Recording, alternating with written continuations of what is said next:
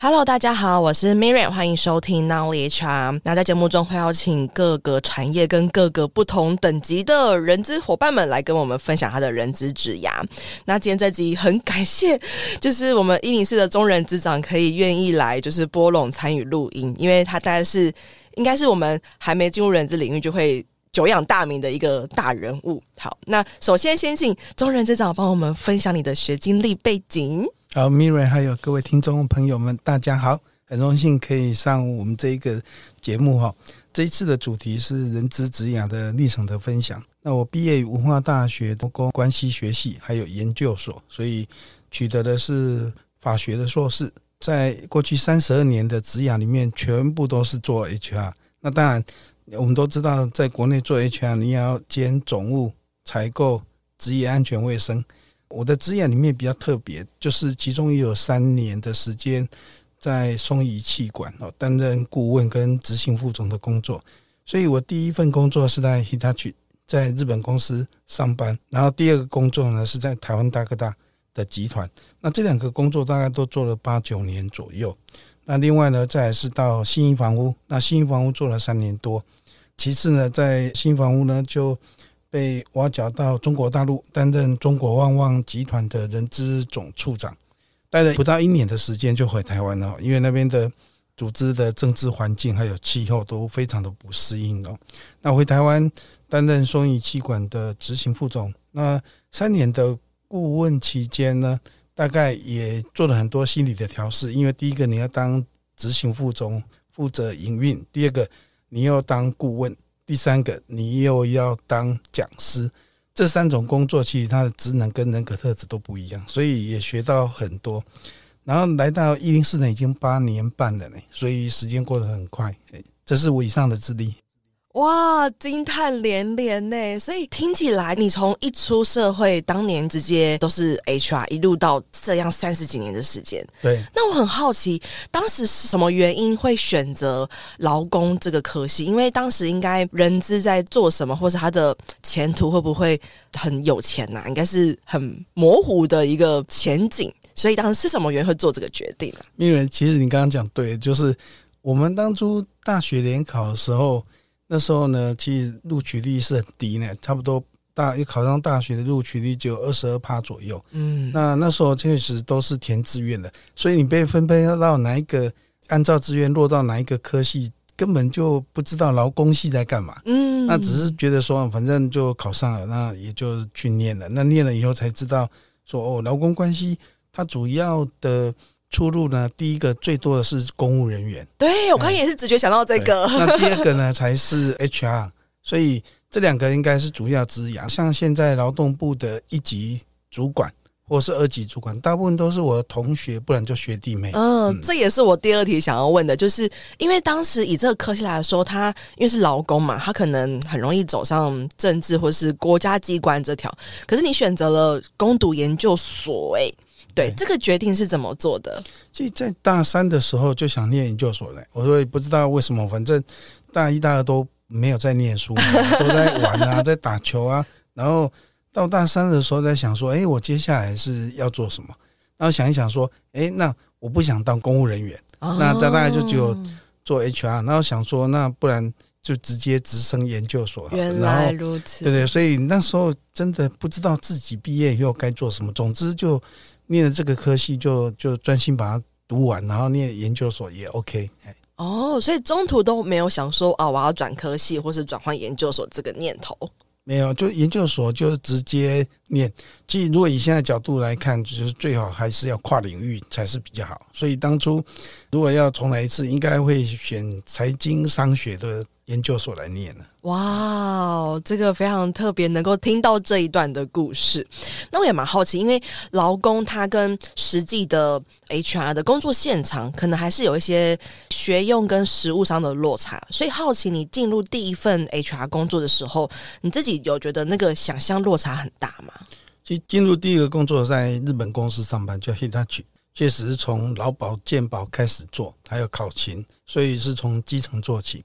那那时候就跟我想象差不多，因为在念大学研究所的时候，其实我们就本来就要常常跑工厂，然后帮那些呃技术员、操作员办很多团康活动，嗯、呃，就是有一些向心力的活动，所以基本上我们在进入工厂去看作业员、操作员，还有到职业工会去访谈都有，所以跟自己的工作想象应该不会差太多，只是说那个是从基层开始做起，所以差不多就跟自己的所学刚刚好有连结。那我想要额外问一个不在访纲里面的问题，因为毕竟是法学硕士，然后又是劳工相关，但是当年我想象啦，可能很多企业没那么的合法，会有这个冲突吗？是的，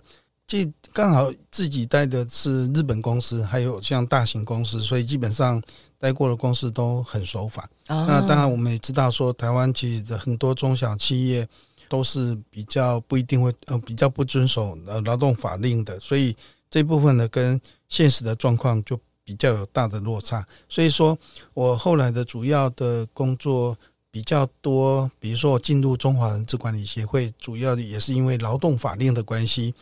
那时候进入人资协会，就想说我应该利用自己的专长，然后协助企业或政府可以把劳动法令定得好一点。那加上同学跟学弟妹还有老师不是都在劳动部吗？所以我常常会被我的同学咨询说，这个法条要怎么定比较好。那另外呢，进入人资协会呢，当初进去的时候也是想说，怎么样跟 HR 沟通说，政府的法令已经改了，然后我们要怎么做准备，才能够因应企业在变革上面的需要。然后特别是法令遵循，又是我一直认为企业应该要协助劳工，然后改善他们劳动条件，然后。创造人才价值是比较好的，所以因缘际会这样子进入中华人资管理协会。哇，所以听起来从一开始就是填志愿误打误撞，然后进入劳工这个学系，然后一路到现在，其实就开始觉得，哎，这个东西它是有很多改善空间，有很多贡献或是努力跟挑战的一个空间的一个路线，这样子。是的，哇哦，那一路上就是这三十几年来，是什么原因支撑着人资长你一直在人资这个角色上奋斗？就是比如说近期可能有些人资长他们会。真的完全转去做 business head，比如说做业务的 leader，他就直接断掉跟 HR 的那个轨道了。可是人长，其实你一直都是在人资这个领域，不论你有兼执行副总或者是业务的 leader，你都还是有持续在人资这个领域。所以我好奇的是，什么原因支撑着你一直在这个角色上奋斗？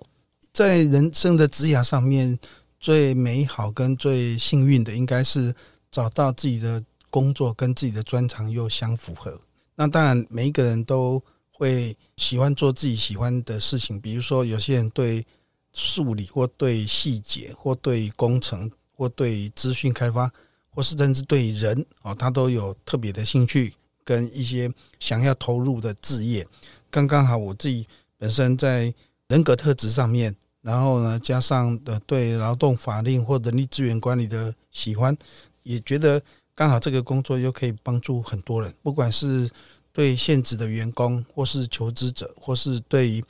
那个普罗大众的求职者，如果可以有帮助他们的 的地方，我都觉得会令人是一件很开心的事情。听起来这个影响性从公司内部的员工，就是因为人长的。影响力已经不是在公司内部的员工，可能甚甚至涉及到整个台湾劳动环境的一些建言，都是你可以提出影响力的一个范畴。所以这个角色影响性就会扩大很多，然后就会让你觉得是很有成就感的来源。对，比如说像现在我也是劳动部劳动政策的委员，然后呢也常常会代表一零四去参加数位发展部或是国发会的一些人才论坛，那提出。一零四对国家人才未来的发展的一些方向，比如说如何重用中高龄高年级，或是如何去促进那个数位人才的转型或组织转型。那这个不管是一零四人力银行的角色，或是在劳动部，我每次都会提出一些数据跟观点，然后呢，希望能够对政府的政策制定上面是有帮助的。听起来很令人感到兴奋，就是好像看到了人资的另外一个世界的影响力，就是真的不是只局限于在企业内的产销人发财的人管，而是真的是在整个劳动或是整个可能跟劳动的工作者有关的这个影响力的层面。有，所以我觉得最近这几年政府的动能也都让我非常的敬佩，包含中高龄高年级的任用，或是解决企业缺工的问题。或是在数位转型，还有像我们一直在谈说，像企业永续，然后 ESG 或 DEI，其实劳动部都很关注哦，而且他们也起了相当多的研究计划，怎么样去让台湾的企业协助人才啊，然后做数位的转型或朝向永续发展去去发展。嗯，有前阵子我看到新闻，就是终于。有可能会开放，就是印度的移工来台湾，增加那个移工的人数，不然真的是太缺那种基层的作业员了。是的。那刚刚谈到，除了支撑你持续投入的这个成就感或是动力的来源之外，这三十几年有没有让你觉得好挫折或是很棘手的事件，或是那个 moment 呢？有，我想每一个人在工作上哈，都难免一定会遇到挫折，或是。心情不好，或是你身体状况出了问题，那我觉得我先谈工作上的，嗯，就是说在工作上，我三十二年的人资工作，我觉得对我在工作上最难的，就是我再怎么努力都做不到的事情，就是员工会自杀。哎，虽然说哈，我待过公司，几乎每家公司都有 EAP，啊都有员工协助方案，但是呢，待过几家公司也都有人会寻求。要自杀，甚至，呃，有一家公司的员工也曾经因为感情的因素就自杀，就让他成功。而且那个人，那位年轻的男生又是公司非常关注的关键人才，才三十岁左右。然后我们一直关注他，应该可以成为公司未来的人才，但是因为感情的因素就吞药自杀。在包含其他公司，我在任职也大致上，但虽然都个案都很少。但是还是有自杀的事件，嗯，所以有时候我常常会跟那个咨商师、那个 EAP 的顾问说，当我员工现在因为割腕自杀躺在医院里面，请问一下，我当人资长我可以做什么？我可以去找他太太吗？不行。然后我可以打电话给他吗？不行。那我就想说，那我能做什么？顾问的给的说啊，你就。只能够发简讯，他不想跟你回电话，你发简讯关心他就好了。当他如果醒过来，他好了一点，他就会跟你回。当然，后来发现好像也是这样子，就是当他好一点，他会说：“啊，我现在在哪个医院？我现在是很好。然后呢，我不需要你来看我啊。”所以说，感觉你好像也避免去跟他的家人接触，然后给他太大的压力。所以，我觉得这件事情，我一直觉得当人资主管，好像是我比较。觉得比较难突破的一件事情，所以后来 EAP 的顾问也都很专业，不管是在新一房或在一零四，我们除了身体健康检查以外，我们同时也会看心理健康，就是也会看工作压力的来源的测试。我那时候我才知道，哇，原来来压力来源那么多，会来自法律、经济，然后家人、父母亲、配偶、子女，还有长官、同事，还有你的经济状况，还有法律。然后呢，还有你的身体健康，我那时候我才知道，哦，天哪，原来压力来源来自这么多，那还包括你对职业发展、你工作上面的满意度，经过他们这样子分类测试呢，去测试以后，我才知道，哦，还真是是可以先做预防，看到同仁的压力来源哪边，那我们再去针对比较严重的给予个别关怀，这样子好像是找到比较好的方法，但是毕竟还是有一些员工，他还是会。在你的控制之外，他会采取一些嗯不是很好的，会伤害自己或伤害别人的做法。这件事情，我是认为是比较大的挫折哦。因为我现在自己有请自己的伙伴、自己的员工，我特别有感触。就是可能当他宠物过世，或者是说呃家里发生什么状况，可能他的母亲或者说年纪大一点的话，可能会有面临到什么更年期之类的，就真的是跟工作内容、场域或者工作。办公环境之外，我们很难去控制，但是会影响他的工作状态的。对对，然后就觉得说啊，那我可以怎么做？就是只能跟你多聊聊，然后听你诉苦，好像也不太能够实际付出什么行动或是什么样的作为，会很无奈，心有余而力不足的一个感受。对，所以我过去有看到两位同仁哦。他在工作的时候，比如说上班时间突然会宕机，就突然就昏倒，然后就“砰”的一声就下去了。然后后来我们经过很多的心理医师的诊断跟医生，才知道说原来这样状况都是来自于工作压力，而且工作压力有可能就来自他的直属主管。所以后来我们公司在公司方面呢做一些职务上的调整以后，不管是帮他换职务，或是把他老板换掉，然后我们都做过，但是我们就后来发现，这样的结果都是美好的。就是你会发现，上班族应该还是要关注压力对你的心理跟身体有没有造成大的影响。如果有的话，你应该要有觉察力、自觉，然后要要能够 call help，就是不管是心理咨商师或公司的 EAP，跟主管谈一谈。那那做了一些职务上的调动，通常我都觉得。每次这样子的处理跟职务调动或是换人以后，那个结果都是美好的，而且更神奇的是，你把它调动以后，从来以后就不会再发生了。就真的是预防更极端的行为产生。对，哇，我觉得这个分享很棒，就是真的是。这个职涯时间累积长了之后，遇到的事情更多，然后所萃取出来那个很印象深刻、很棘手的事件，真的员工的身心状况是很难用任何的策略或是绝对的正解去预防或者解决的一个情形。它确实会让就是人资的主管们、高层们觉得哇，就是怎么办？就是好像不晓得正确应该做什么，然后比较心有余而力不足的一个状况。嗯，那我们刚刚谈完最享受的跟最棘手的之外，也想好奇，就是人长，你到了这个 level，你已经到了人资的天花板了，那你对自己未来三年还会有什么样子的职涯规划吗？其实，在职涯当到人资长，未来在几年的计划里面，其实都在帮公司培养接班人。虽然公司本来就有接班人计划在各个部门，但是各部门的落差还蛮大的，所以。主要现在的工作，应该未来三年还是要培养自己的接班人，然后还有培养公司各个营运单位的各部门的接班人，这是主要的工作。所以我还是蛮向往，就是等到就是六十岁以后呢，可以慢慢走，采取那种渐进式的退休，让年轻人可以上来，然后来帮公司承担更多的责任。那我们自己应该慢慢退居幕后，就可以当顾问啊，或是担任。那个 coach 或 mentor 的角色就好了，所以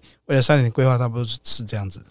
感觉是一个很幸福的蓝图，就是好期待有一些可以赶快步上你的后步，可以赶快跟你一样。那最后一题呢，想好奇就是你目前不管是在哪一个角色，其实你都有带过很多不同的人资的伙伴嘛？那也好奇就是，如果你是想要针对一个他还不是人资，他可能想要进入人资的话，你会给他什么样子的建议呢？其实 HR 的工作哈，在公司里面，它是一个好的职务。我举例，比如说从薪资跟职业发展来看，就是除了理工科以外，在公司里面薪水比较高的就是行销长、财务长跟人资长，大概这三个。那所以说，其他的 back end 的工作里面，人资长他的专业度是有的，而且你对公司的影响力还是有很多层面的。可以发挥，所以相对的 HR，如果从我来看的话，它是一个很好的职务。假设一般的做行政管理、采购、总务，或是业务助理，或国际贸易，或财务会计哦的人要转人资，通常我都会建议，就是还是要可以从跨域的学习，就是你自己先先学习，然后呢，市面上也有一些。认证的课程，比如说法令啊，或是全方位的人资基础管理师，那还有劳保健保这些，你去上课以后就具备基本的能力，这是第一个。你在面试的时候就从基层做起，应该是 OK 的。那第二个呢，就是可以，比如说你要不要念研究所，也是可以的。但是你如果要念 B A 的人资的话，可能要有一点工作经验，比较容易被录取。那在第三个是。我们知道说，在台湾的企业里面，你要进入人资，大概第一个就是做招募，第二个做教育训练，那其他你要做到员工关系、薪酬，还有奖金，可能还有一段路。但是这两个呢，HR 呢是从训练跟人才招募先做起。所以换句话说，如果你要进入人资领域，你先可以也可以从这两个先着手，然后先具备。基础的呃全方位的人资管理的概念，然后呢，再强化自己的劳保跟劳动基准法。那第三个，去强化你在招募跟教育训练上面的专业。那这样子的话，应该这就可以了。那台湾不管是我最近在看外商来台湾哈，包含电商或是一些那个呃循环经济，像美商、韩国还有其他新加坡都来台湾。设公司，那我觉得台湾在永续发展上面也受到国际的关注。那还有电商，还有游戏软体，外商都会进来。那进来以后呢，其实他们都很希望有专业跟专责的人资。一开始可能没有，但是终究还是需要。所以我在看 HR 的职缺在一零四上面，也都持续都一直有在缓步的增加。嗯。嗯认同，就是现在是一个 HR 大缺的时代，嗯、就是那个职缺的数量哦，always 都是上万，就是逼近十万的这个数量，对。刚才总结一下，我听到的是阮老的第一个建议：如果你是完全的人资小白，就是完全没有任何相关的学经历，你可以先从一些可能进修开始，像协会的课或是一零四的课，都是一个很好的选择。啊，对。又或者是可以选择进修你的研究所，那也是一个可以很直接的一个方式。对，然后再来的话，可能诶，如果你要选择工作，基本上你可能不要去锁定像是员工关系或者是薪酬，因为那个可能需要再 senior 一点点，所以可能就选。则先从比较基础的事务的作业，像是招募或是 training 开始。对，嗯，我觉得是一个很棒的建议。那下一集呢，我们会跟人长聊聊更多他心目中优秀的人资的样貌，因为很好奇他带过这么多，可能近百了吧，就是来来去去应该有近百位的人资，究竟他是怎么看待人资工作者？然后，如果人资们也未来想要迈向人资长的话，我们应该怎么做呢？那我们下期见喽，拜拜，拜拜。这堂招募漏斗不只是课程，也是一套诊断招募绩效的工具。它将成为你的小百科。每当遇到真才困境时，你可以在这堂课当中找到解决方法。初入人资领域，不晓得如何展现你的招募能力吗？你有招募时效与绩效压力，想要找方法来让你喘口气吗？不晓得如何诊断招募困境，找不到突破点，想了解更多业界的新做法吗？不用花上万元请顾问，这堂课程让你轻松获得数据分析能力，自行诊断招募困境。有一次模板让你马上带入工作应用，有课堂作业，透过实际演练，实际发现你的问题。有真人咨询解惑你的学习盲点，有课后认证肯定你的学习成果，带你迈向加薪之路。人小白、资深人资工作者、设计师、公司管理阶层，都可以通过这堂招募漏斗课程放大你的人资价值，不再单凭感觉解释，可以借由数据撑腰，顺利与主管、老板沟通，也可以透过数据分析晋升到管理层面，提前布局招募策略，提升你的工作成就。我是 Miriam，掌握招募漏斗数据思维，让我在转职时加薪幅度高达六成。过往在企业内担任人资时，招募技巧也获得公司价值六位数的破格配股，甚至激发了招募团队的鲶鱼效应。我现在是一位人资讲师，也是一位做好企业的人资顾问，辅导将近二十多家的企业，招募绩效都大有改善。主动应征履量增加了百分之四十，到谈率高于百分之八十五，报道率甚至突破百分之九十五。我在二零二一年开设了第一堂招募漏斗的课程，至今已经累积了一千名的学员，课程获得将近四点八颗星的好评，众多学员因为招募漏斗成功加薪。经过两年的时间淬炼，收集了学员的学习问题与反馈。二零二三年，我大幅更新了招募漏斗课程，将内容全面升级。如果你是人资工作者，想要突破征才困境，大声的证明自己，或是想要提升工作能力，往 HRBP 迈进，那你千万不能错过这堂课程。